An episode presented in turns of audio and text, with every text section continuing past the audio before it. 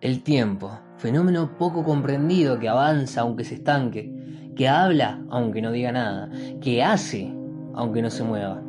El tiempo, aunque pienses que estás dormido, sigue su camino, las cosas pasan, aunque pienses que nada haya sucedido. Te puedes quedar quieto, pero él sigue su marcha. El tiempo de amar, de caminar, andar, recorrer, mirar, sonreír, llorar. El tiempo de Dios, de naufragar, de soledad, de compañía, de guía, de superación, de encontrarse.